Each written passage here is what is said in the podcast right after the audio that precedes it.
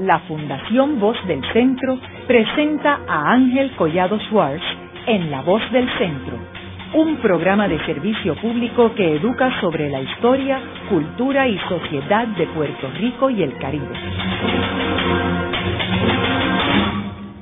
Saludos a todos. El programa de hoy está titulado El entierro de Luis Muñoz Marín en 1980.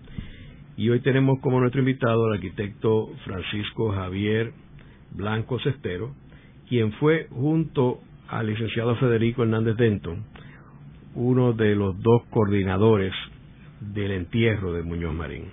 Luis Muñoz Marín, como sabemos, fue el primer gobernador electo en nuestra historia en 1948, sirvió cuatro términos como gobernador hasta finales del 1964 cuando se convirtió en senador y luego se acogió al retiro.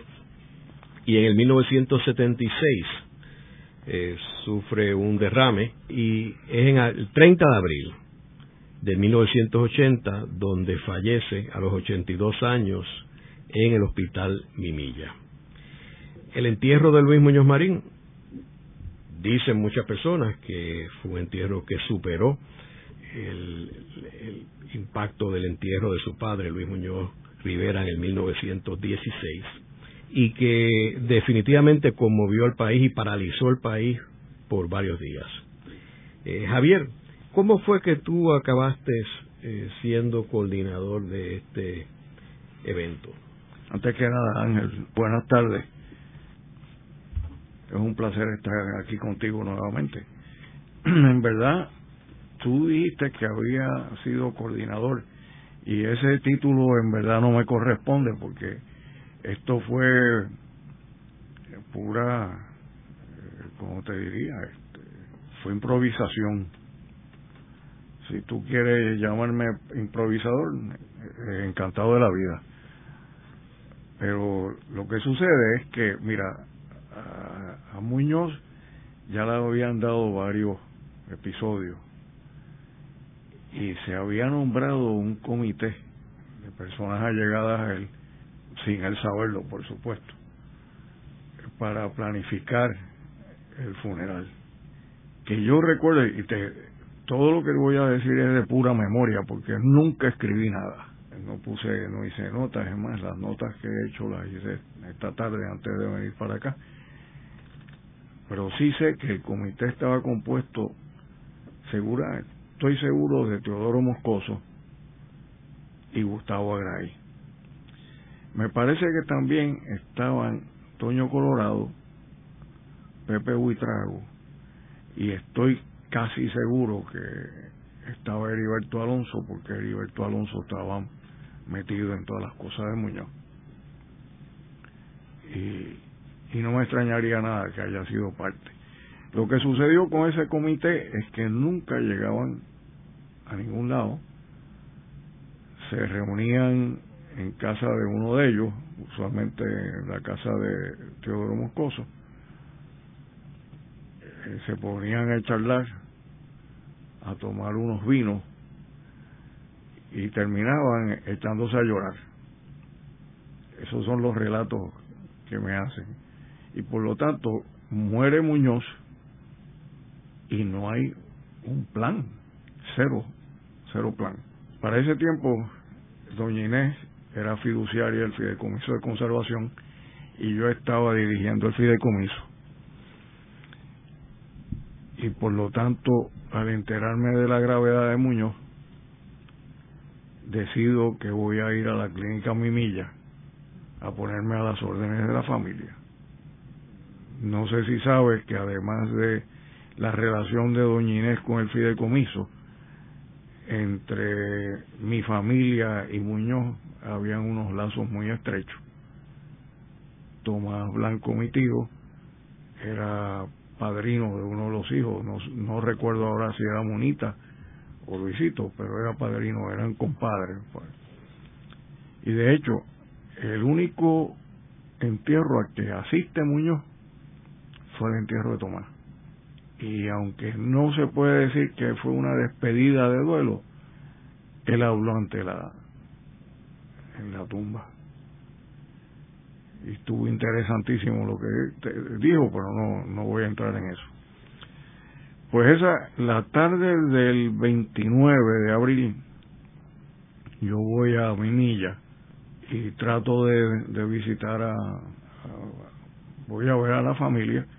Me acuerdo de subir por unas escaleritas estrechas de Mimilla era una serie de, de empates con aquellas construcciones viejas que le ponían anexos y chichones y esto. Y había estas escaleras que llevaban al, a un piso donde estaba Muñoz. Cuando llegué allí, pues Viviana me sale a, me sale a saludar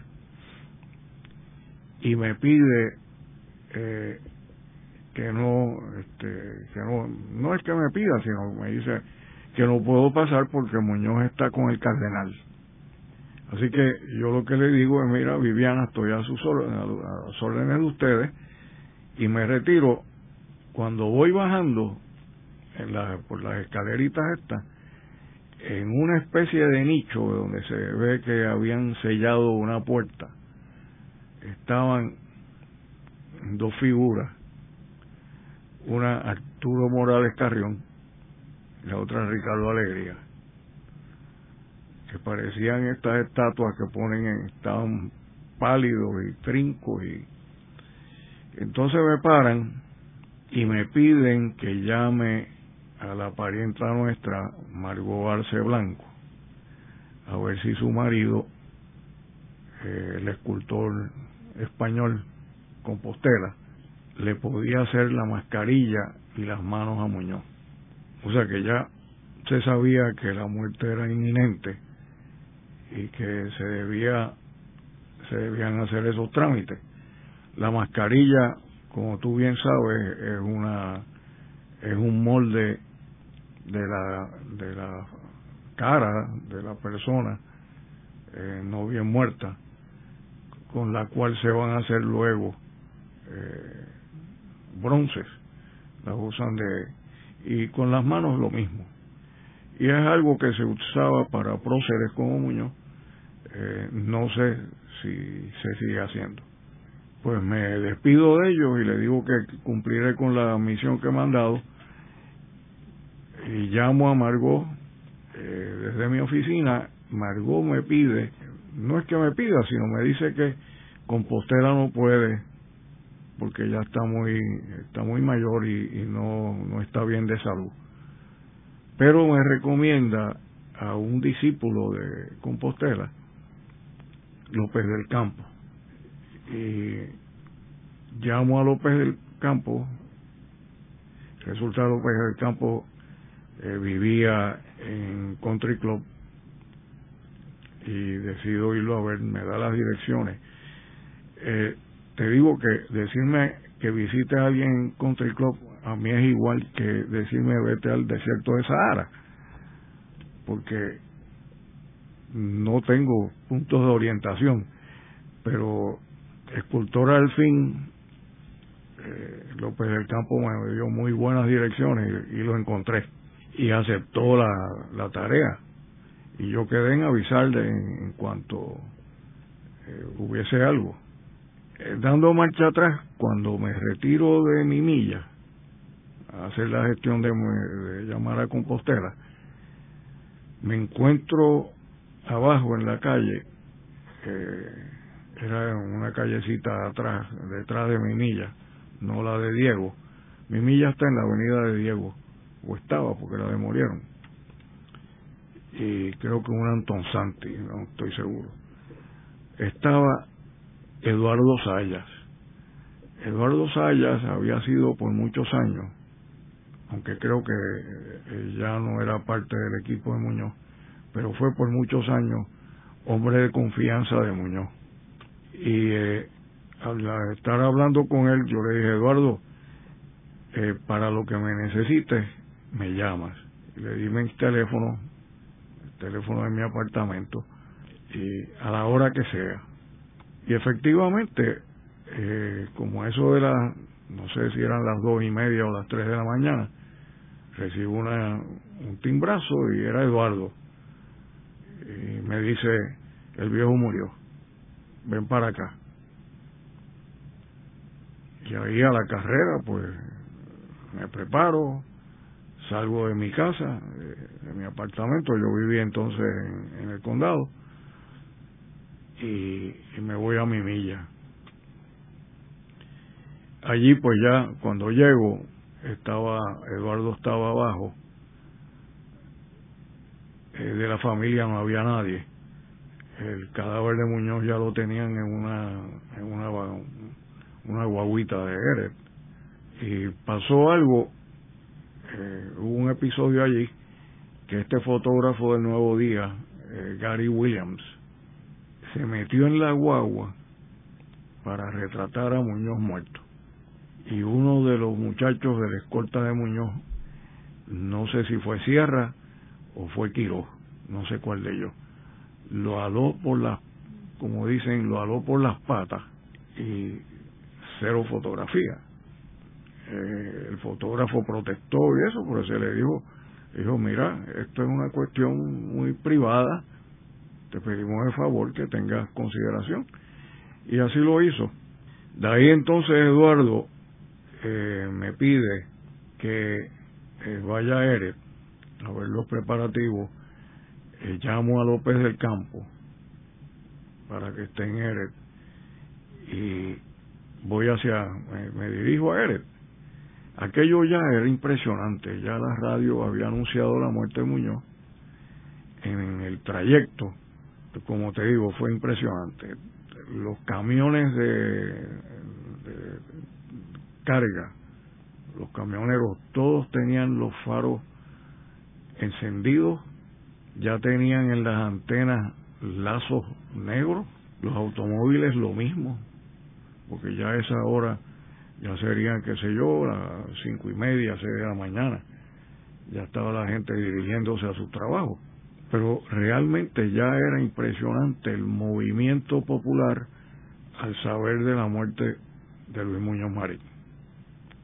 En Eret, pues están haciendo los preparativos del, eh, cadáver. Allí está también, aparte de López del Campo, está Jack Delano, amigo de la familia Muñoz, este, que había trabajado mucho con, con Doña Inés y con todo el grupo. Eh, muy buen fotógrafo y estaba retratando a Muñoz. A todo esto el cadáver estaba desnudo sobre una mesa de, de esta de stainless steel, acero inoxidable, para la preparación de, de, porque Muñoz iba a estar varios días eh, en el Capitolio, o donde, donde fuese, como dije, no había planes, pero ya allí se, se supo que Muñoz de Eret pasaría directamente al Capitolio. La cuestión era lo que el problema que tuve de logística eh, era cómo traer a Doña Inés y la familia de Trujillo Alto hasta Eret, porque ya los tapones eran inmensos. Lo que se me ocurrió fue que la trajeran en contra del tránsito. Para eso, pues, la escolta de, Muñoz eh, tuvo la cooperación de la policía de Puerto Rico y se trajo a Doña Inés sin el menor problema y sin el sin haber parado un solo segundo derecho de la casa de Trujillo Alto a Eret, cosa que la familia pudiese ver estar con el cadáver en privado porque de ahí en adelante se sabía que iba a ser una manifestación pública. Ahora, Javier, en, en ese momento que tú estás en Eret, es que Sayas, que estaba representando a la familia, te pide que coordine la logística del entierro. No, no, a mí en ningún momento. Esto fue, este, esto fue paso a paso. Vamos a decir, surgió una crisis y entonces eh, por ejemplo, fue, fue primero la cuestión, toda la cuestión de la mascarilla, lo de Eret, de traer a la familia. Luego de eso, eh, pues sí, Sayas me, me dice, mira, los deseos de Muñoz es que se le entierre junto a su padre en Barranquitas. Aunque Muñoz, como tú bien sabes, nació aquí en San Juan, en el viejo San Juan, de hecho. Y entonces era la cosa de, de preparar una tumba para Muñoz en el panteón donde está donde estaba hoy está Luis Muñoz Rivera y doña Amadó la madre de la madre de Muñoz o sea una vez tú empiezas a bregar con esa logística ¿cuándo es que entra Federico Hernández Dentón a, participar en, la logística? ya en Erer creo que Albert Eduardo Saya me informa que debo que se debe coordinar con Federico Hernández Denton, que ha sido designado, yo siempre entendí que había sido por Rafael Hernández Colón, en representación del Partido Popular. Porque hay que recordar eh, que Carlos Romero, Carlos Romero Barceló, era el gobernador de Puerto Rico en, en esos momentos.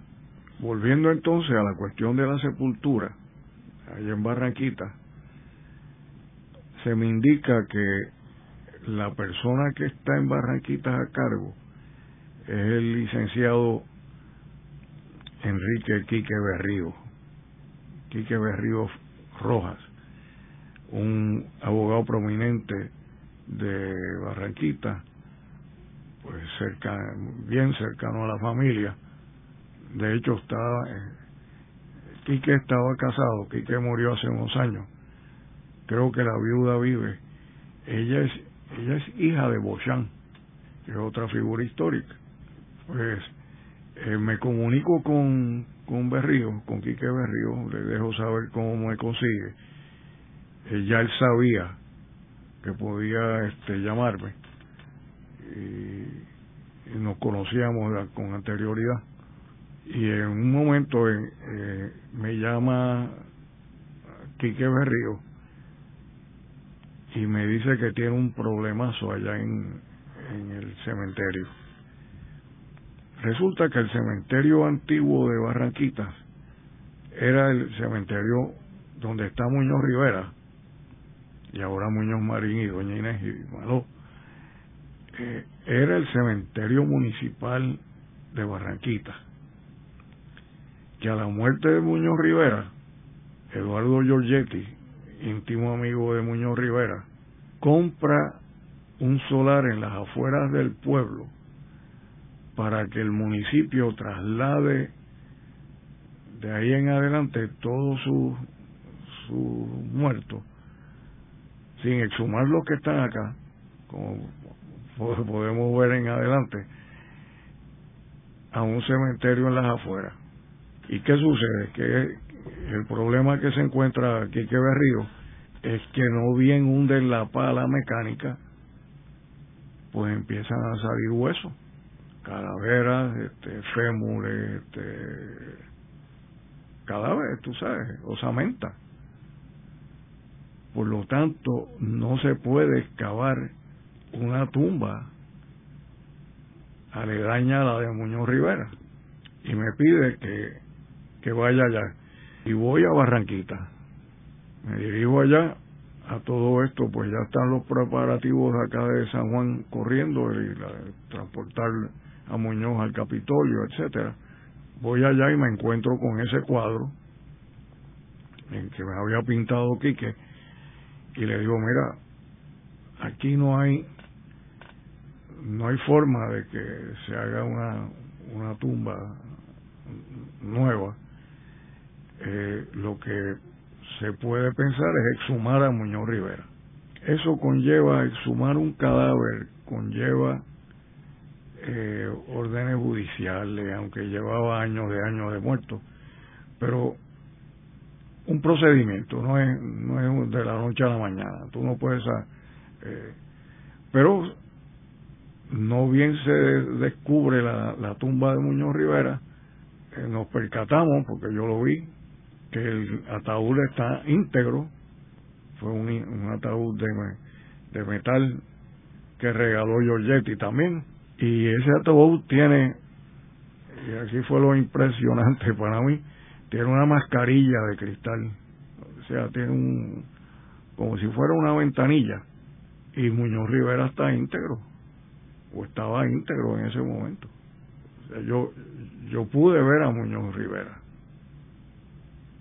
Y ahí mismo se decide, mira, esto no, esto es sellar esta, esta tumba, poner una lápida, eh, fundir una lápida en hormigón, que se hizo de inmediato. Para eso teníamos la colaboración de unas brigadas, porque si no, este, y se decide que se va, yo les digo, mira, la solución que yo veo aquí es que se ponga el féretro de, Muñoz sobre el de su padre. Se suban los muros eh, de la tumba de, de Muñoz Rivera y se haga una tumba nueva sobre. O sea que ahora mismo Luis Muñoz Marín está descansando sobre los restos de su padre. Luego de una breve pausa, regresamos con Ángel Collado Schwartz en La Voz del Centro.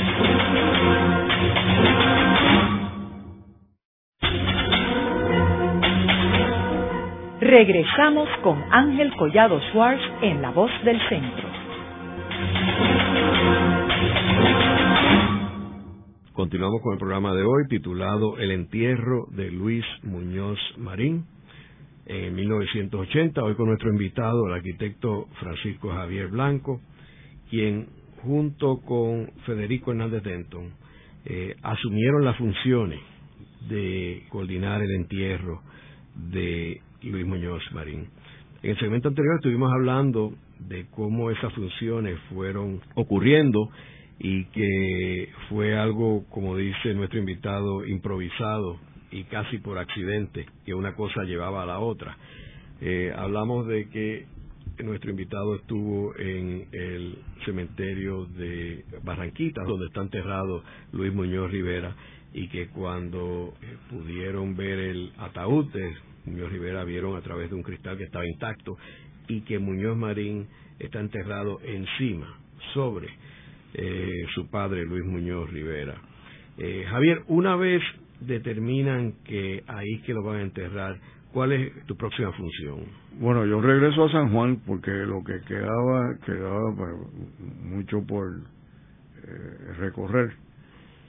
Eh, una, una fue la, la ruta y ahí Federico eh, Hernández Denton me llamó nos pusimos de acuerdo y entonces... Eso ya estamos hablando el primero de mayo o el mismo 30? No, estamos hablando, recuerda una cosa, Muñoz está en el, en el Capitolio, eh, Muñoz es velado en el Capitolio por varios días. Mm. Y eso, eso fue una cosa impresionante.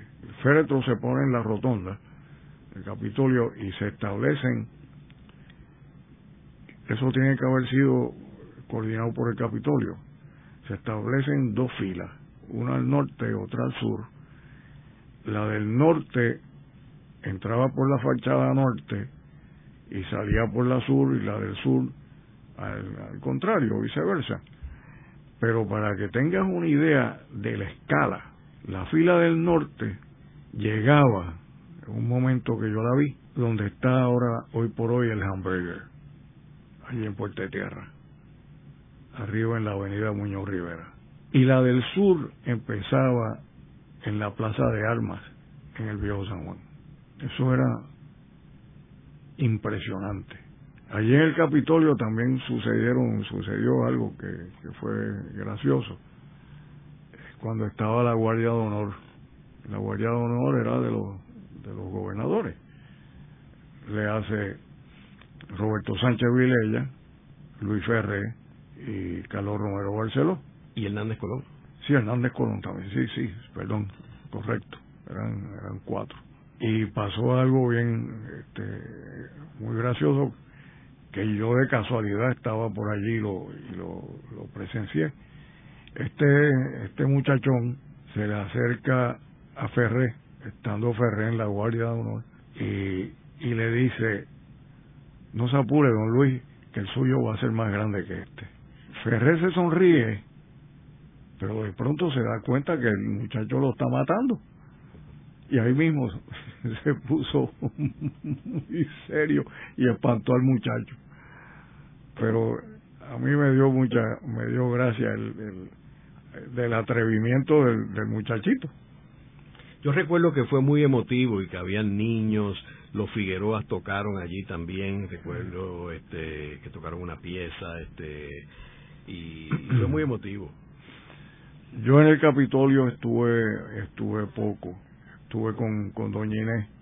Llegó un momento, la noche antes de que Muñoz se llevaba a, a catedral y luego a sepultarse, en que le dije a Doña Inés que yo en San Juan allí no hacía nada y que quería irme, que iba a dormir en una casa que tiene el, el fideicomiso en el cañón de San Cristóbal para estar en el cementerio a la amanezca. Y entonces eh, tuve la, suerte que estaba allí Ulises Barro, Ulises Barro Lubriel, y me dijo, que él se encargaba porque había que había que estar coordinando lo de las coronas y querían guardar las cintas de las coronas y eh, una serie de de, de pompas fúnebres. Que yo dije aquí no hago nada y, y, me fui para Barranquita.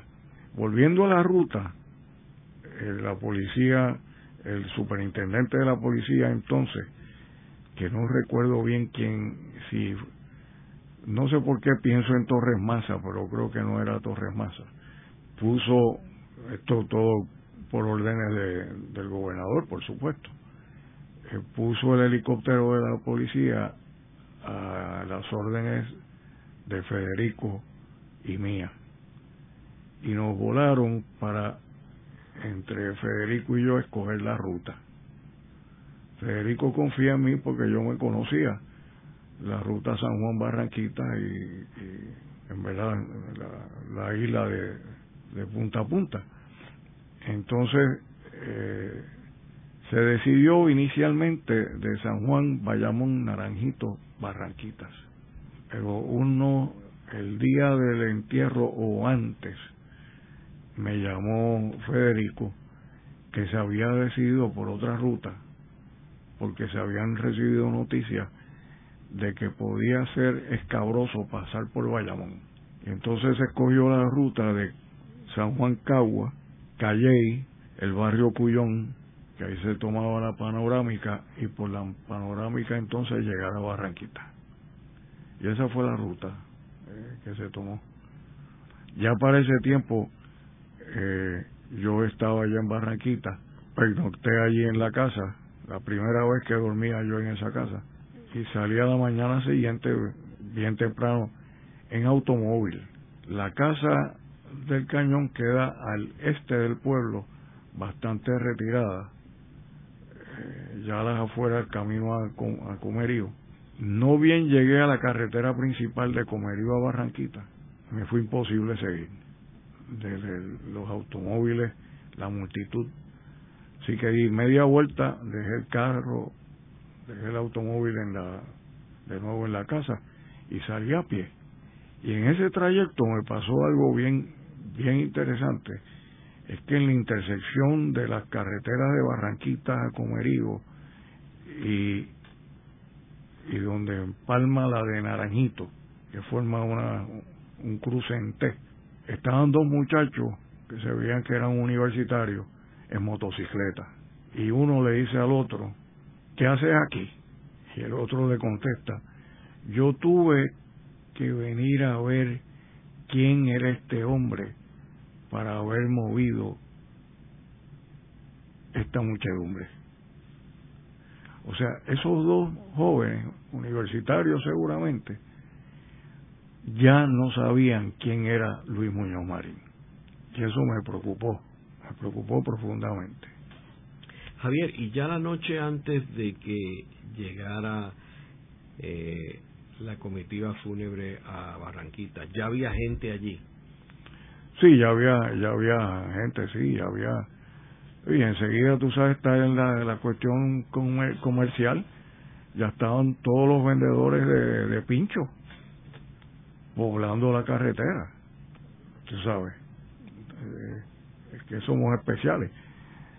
Eh, bueno, pues ahí llego, para que tengan una idea del, del cortejo fúnebre, se agotaron todos los carros fúnebres de portar flores, funerarias desde Cabo Rojo, Fajardo, todas las funerarias de la isla no tenían carro. Eret puso dos carros fúnebres, uno donde yo el féretro y uno de escolta atrás. Y menos mal que hicieran eso, porque el primer carro se dañó, el radiador no pudo más, porque eso era a paso de tortura. Imagínate tú el tiempo que a mí yo tuve, entonces la oportunidad de arreglar la silla en el, en el cementerio, donde se iban a sentar los, los, invitados y los, las personas de gobierno. Ahí tuve problemas. Yo conseguí que me unas cartulinas y uno y un magic marker para hacer rótulos porque se me estaban sentando en la silla y yo quería que fuera palpable de que y, porque ya estaban las cámaras allí y que las cámaras tomaran esos preparativos y viesen que había se había provisto una silla para el gobernador de Puerto Rico Carlos Romero Barceló y su esposa doña Kate porque se había regado la voz de que de que había habido un chisme que si esto que si lo otro. También otras de las cosas típicas de aquí, total que nada, pero el gobernador y su esposa no fueron. Pero yo quería de todas maneras que se viera que había se había provisto para ellos y para eh, Ferré y Viera Martínez, que estaban en Cámara y, Senado, eh, mejor dicho, Senado y Cámara respectivamente. Tuvo un problema con dos populares de esto de la vieja guardia eh, Petroamérica Pagán y Benjamín Cole que había sido alcalde de, de Mayagüez. Petroamérica había dirigido agencias de gobierno era una, mujer brillante y simpaticísima pero se me sentaban en los asientos de Carlos Romero y de Kate y yo me mandaba al fin me ayudó mucho en, esa de pronto se abrió el portón y llegó este Héctor Luis Acevedo y Héctor Luis este me ayudó a poner orden porque aquello allí quería entrar cuanto títeres sin cabeza hay y había que no se podía ¿Y quién determinó quiénes eran los invitados especiales y dónde iban local, eh, ubicados? Eso eso lo hice yo por mis pantalones que puse los rótulos de esas personas nada más y por supuesto de doña Inés y de eh, Viviana y, Melo y Victoria. Pero eh, pero no vuelvo y te repito no hubo plan alguno no había protocolo.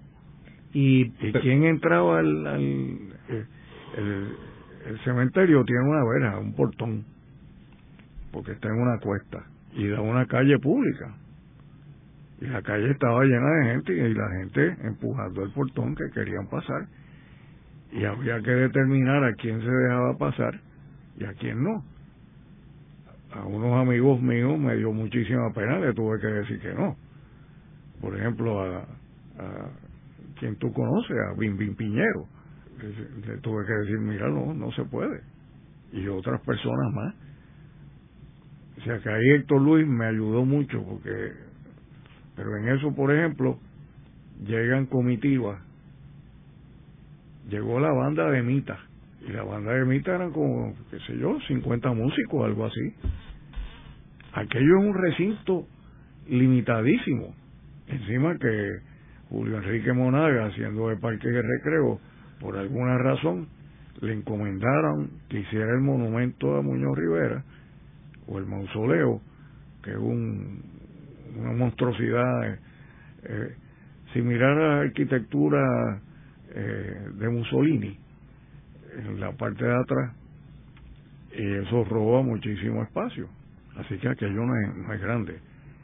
Además tiene eh, tiene un un problema grandísimo que el solar de al lado eso está en una loma y el dueño de la finca de al lado excavó para hacer un solar por lo tanto la colindancia sur de ese cementerio es un muro de contención, eh, contención entre comillas, porque yo no sé cuán estable es ese, ese muro. Es más, eso fue la razón por la cual yo me retiro del cementerio antes de que llegue el féretro de Muñoz. Porque la cantidad de gente que había, y ya para ese momento yo estaba con mis dos hijos varones, que eran unos unos muchachos de 10 o 12 años, qué sé yo, eh, sentí el terreno vibrar.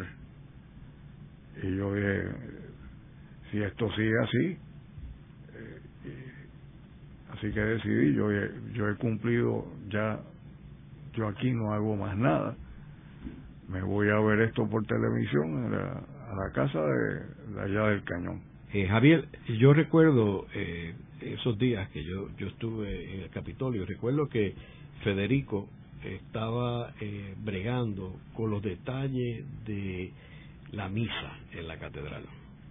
y que él pues estaba negociando con el gobernador Romero Barceló de dónde se sentaba él, etcétera, en la iglesia, en la catedral.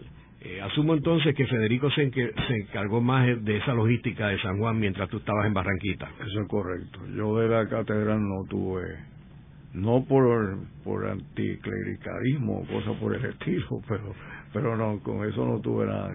Eh, acuérdate que, que esto eran unas obras que se están llevando a cabo este, sobre la marcha.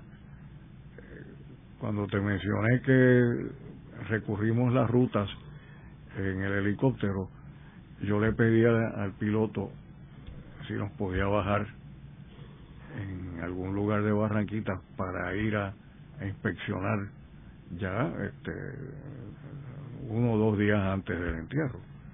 Y, así fue nos, nos depositó en un parque de pelotas y caminamos fue de yo hasta allá a ver cómo ya la cosa está encaminada. Recuerdo que la comitiva fúnebre sale de la catedral ya pasado mediodía, si mal no recuerdo, ¿no? Cerca de las doce, una. Sí, ya era, ya era tarde, ya era, y se tardó fácilmente, qué sé yo, cuántas horas. Sí, porque recuerdo que eh, el féretro llegó a Barranquita de noche. Ya caída la noche, temprano, temprano en la... ya tú te habías ido de allí. Yo me había ido ya, sí. Porque esas son las escenas dramáticas de cuando Victoria Muñoz coge el micrófono y pide a la gente que dejen enterrar a su padre. Sí, sí, sí, sí ya, yo, yo eso lo vi por televisión. Eh, quiere decir que allí había un salpa afuera extraordinario, ¿no? Pues eso es lo que te digo, es que tratar de poner orden allí era, era bien difícil, muy difícil. Aquello era una piña de gente en la calle. Bueno, el, el, el convoy, digamos así, del entierro, se tardó no sé cuántas horas porque lo paraban en el camino yo me enteré de estando en el allá en el cementerio en el de episodios que pasaban porque eh, la escolta tenía comunicación.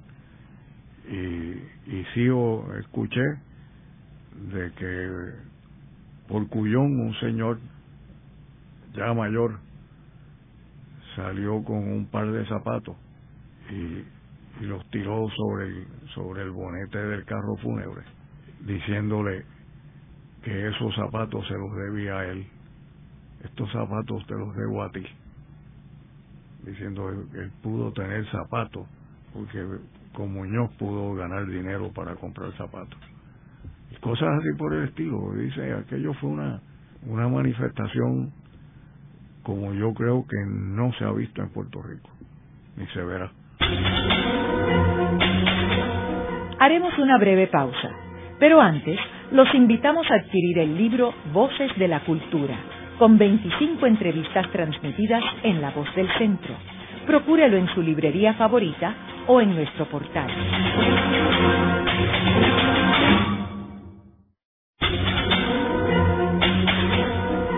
Están escuchando a Ángel Collado Schwartz en La Voz del Centro. Ahora pueden accesar a toda hora y desde cualquier lugar la colección completa de un centenar de programas transmitidos por La Voz del Centro mediante nuestro portal www.vozdelcentro.org.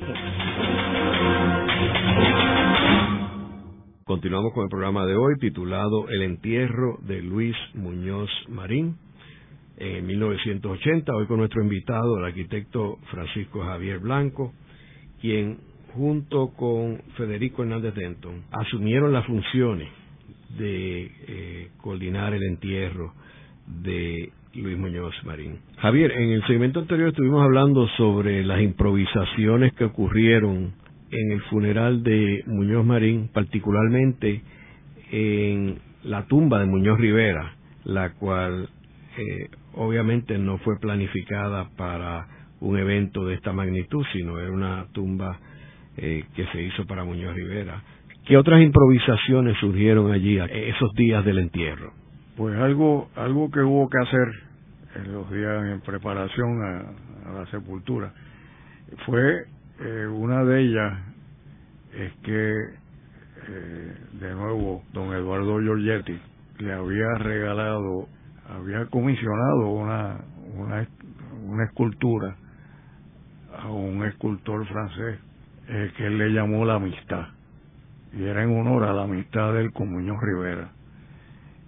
Y la estatua de la amistad estaba en los jardines de la casa de, de Giorgetti en, la parada 20 eh, cuando esa casa eh, se vende y quitan los jardines pues la estatua de la amistad se lleva a Barranquita y se pone como a la cabecera de la tumba de Muñoz Rivera en, honor a la amistad de Giorgetti con Muñoz Rivera.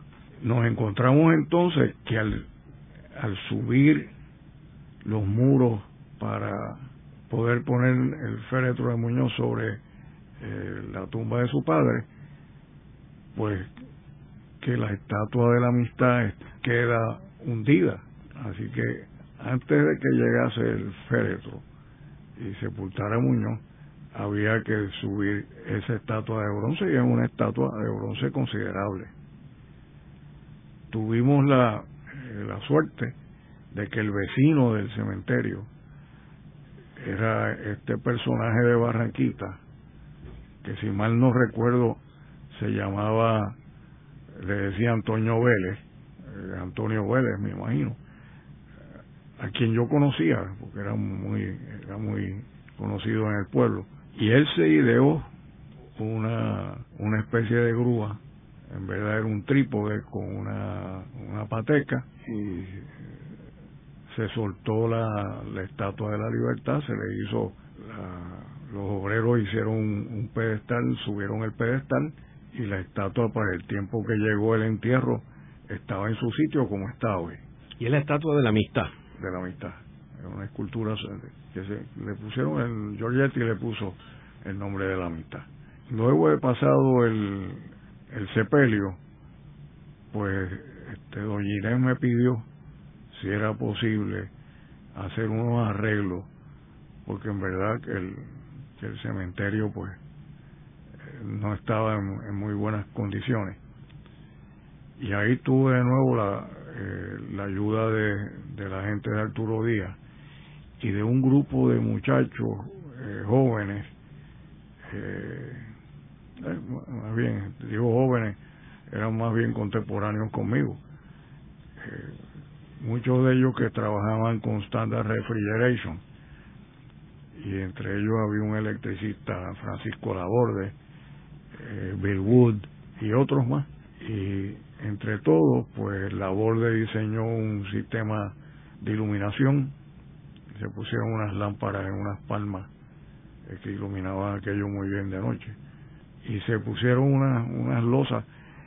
Se hizo lo que está allí hoy en día. Y de nuevo fue una cosa eh, que más bien no hubo ni dibujo, sino fue dirigiendo a los obreros, hagan este muro así y estas losas se ponen y, y ahí se y se dejó entonces un espacio, estaba la tumba de Doña Malo a un lado y se dejó un espacio libre para el día en que muriera Doña Inés. Javier, ¿y cómo se manejó con la prensa allí? Eso, eso yo no tuve nada que ver con eso. No, no había nada planificado, o sea, todo también fue improvisado. No sé, no sé, pero la prensa, la prensa estuvo allí eh, todo el tiempo, en todo el trayecto. ¿Y cuál era el protocolo allí de quién iba a hablar, quién no iba a hablar? Ah, eso lo hicieron, eso. ¿Quién eso, manejó eso? Yo, yo no sé, no sé quién manejó. Me imagino que fue Victoria, que fue la familia. ¿Y a qué hora empezó allí los eventos eh, fúnebres? ¿Los discursos? Sí. Ya era de noche. Sí, yo sé, pero eran como las ocho, ¿verdad? Algo así. Sí, no, sí, no me acuerdo ahora mismo. Después de todo esto, que fue interesante, dado el caso de que lo que se hizo allí era bastante, una cosa bastante modesta, y basándome en, lo, en la conversación de los muchachos eh, en las motoras, de que no sabían quién era Luis Muñoz Marín, ya se, se habla de la fundación es más que yo me dirigí a Morales Carrión para decirle lo que pasaba, lo de la preocupación, y surge la fundación.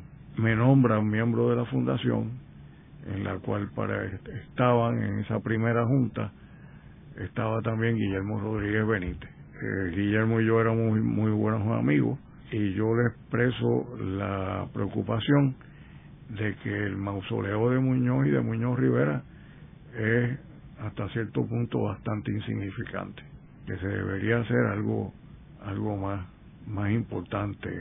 Y se diseña entre Guillermo y yo, diseñamos un mausoleo para los dos, que fue, impresionó la maqueta que se hizo, que era tres cuartos, tres cuartos de escala, una maqueta inmensa, de tamaño natural, tres cuartos de la escala natural, eh, impresionó mucho a Jaime Benítez y se le presentó a la fundación, pero lo descartaron, especialmente por, yo no diría protestas, sino quejas de Doña Inés de que Luis Muñoz Marín era una persona muy sencilla, que no le hubiera gustado tener un, un memorial de ese tipo.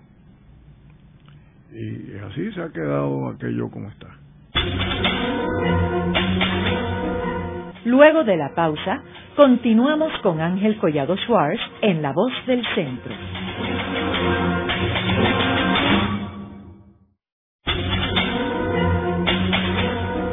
Continuamos con la parte final de La Voz del Centro con Ángel Collado Schwartz.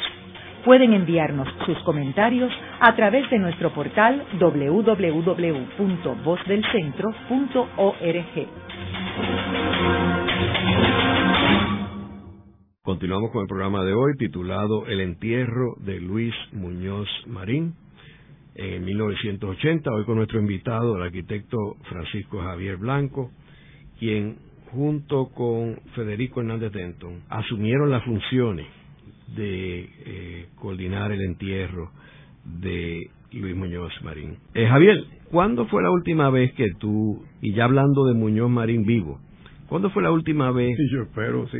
que tú te reuniste con él eh, a discutir algún asunto? La última vez que recuerde fue fue cuando fui eh, por, eh, a participarle que me gustaría sugerir a doña Inés para un segundo término de tres años al fideicomiso. Eh, porque en la primera ocasión también fui, pero para ese entonces estaba Rafael Hernández Colón en la gobernación y, no estaba ese asunto de delicadeza, ¿verdad? Pero de todas maneras, yo no quería poner el nombre de Doña Inés en una terna, primero sin que ella lo supiera, pero que no lo supiera antes Muñoz Marín. Así que en esa ocasión fui a verlo y repito la misma visita cuando le voy a sugerir al gobernador Carlos Romero Barceló que designe a Doña Inés a un segundo término. La designación de los fiduciarios se hacía en conjunto, entre, o se hace en conjunto entre el secretario del Interior y el gobernador de Puerto Rico, se ponen de acuerdo en cuanto a los tres.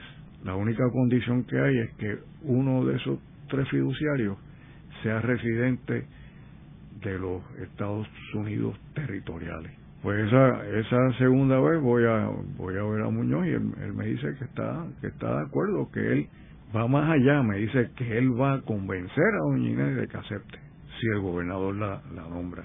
Y Carlos Romero la designó, con la designaron ambos, ¿no? El secretario del Interior y, él. Javier, ¿y qué sucede con Doña Inés Mendoza cuando muere? Te llaman para eh, que ayudes a, los preparativos eh, fúnebres. No tanto para los preparativos fúnebres, pero mucho antes de, de la muerte de Doña Inés y dada la experiencia vida con su padre, Viviana me llama para ver cómo se pueden hacer arreglos allí en, el sepulcro para disponer de los restos de Doña Inés. Y, se hacen las provisiones porque había el tiempo, ¿verdad? Hubo el tiempo de, pedir orden de exhumación y, y darle cristiana sepultura a las personas que se eh, porque hubo entonces que sí hacer otra fosa.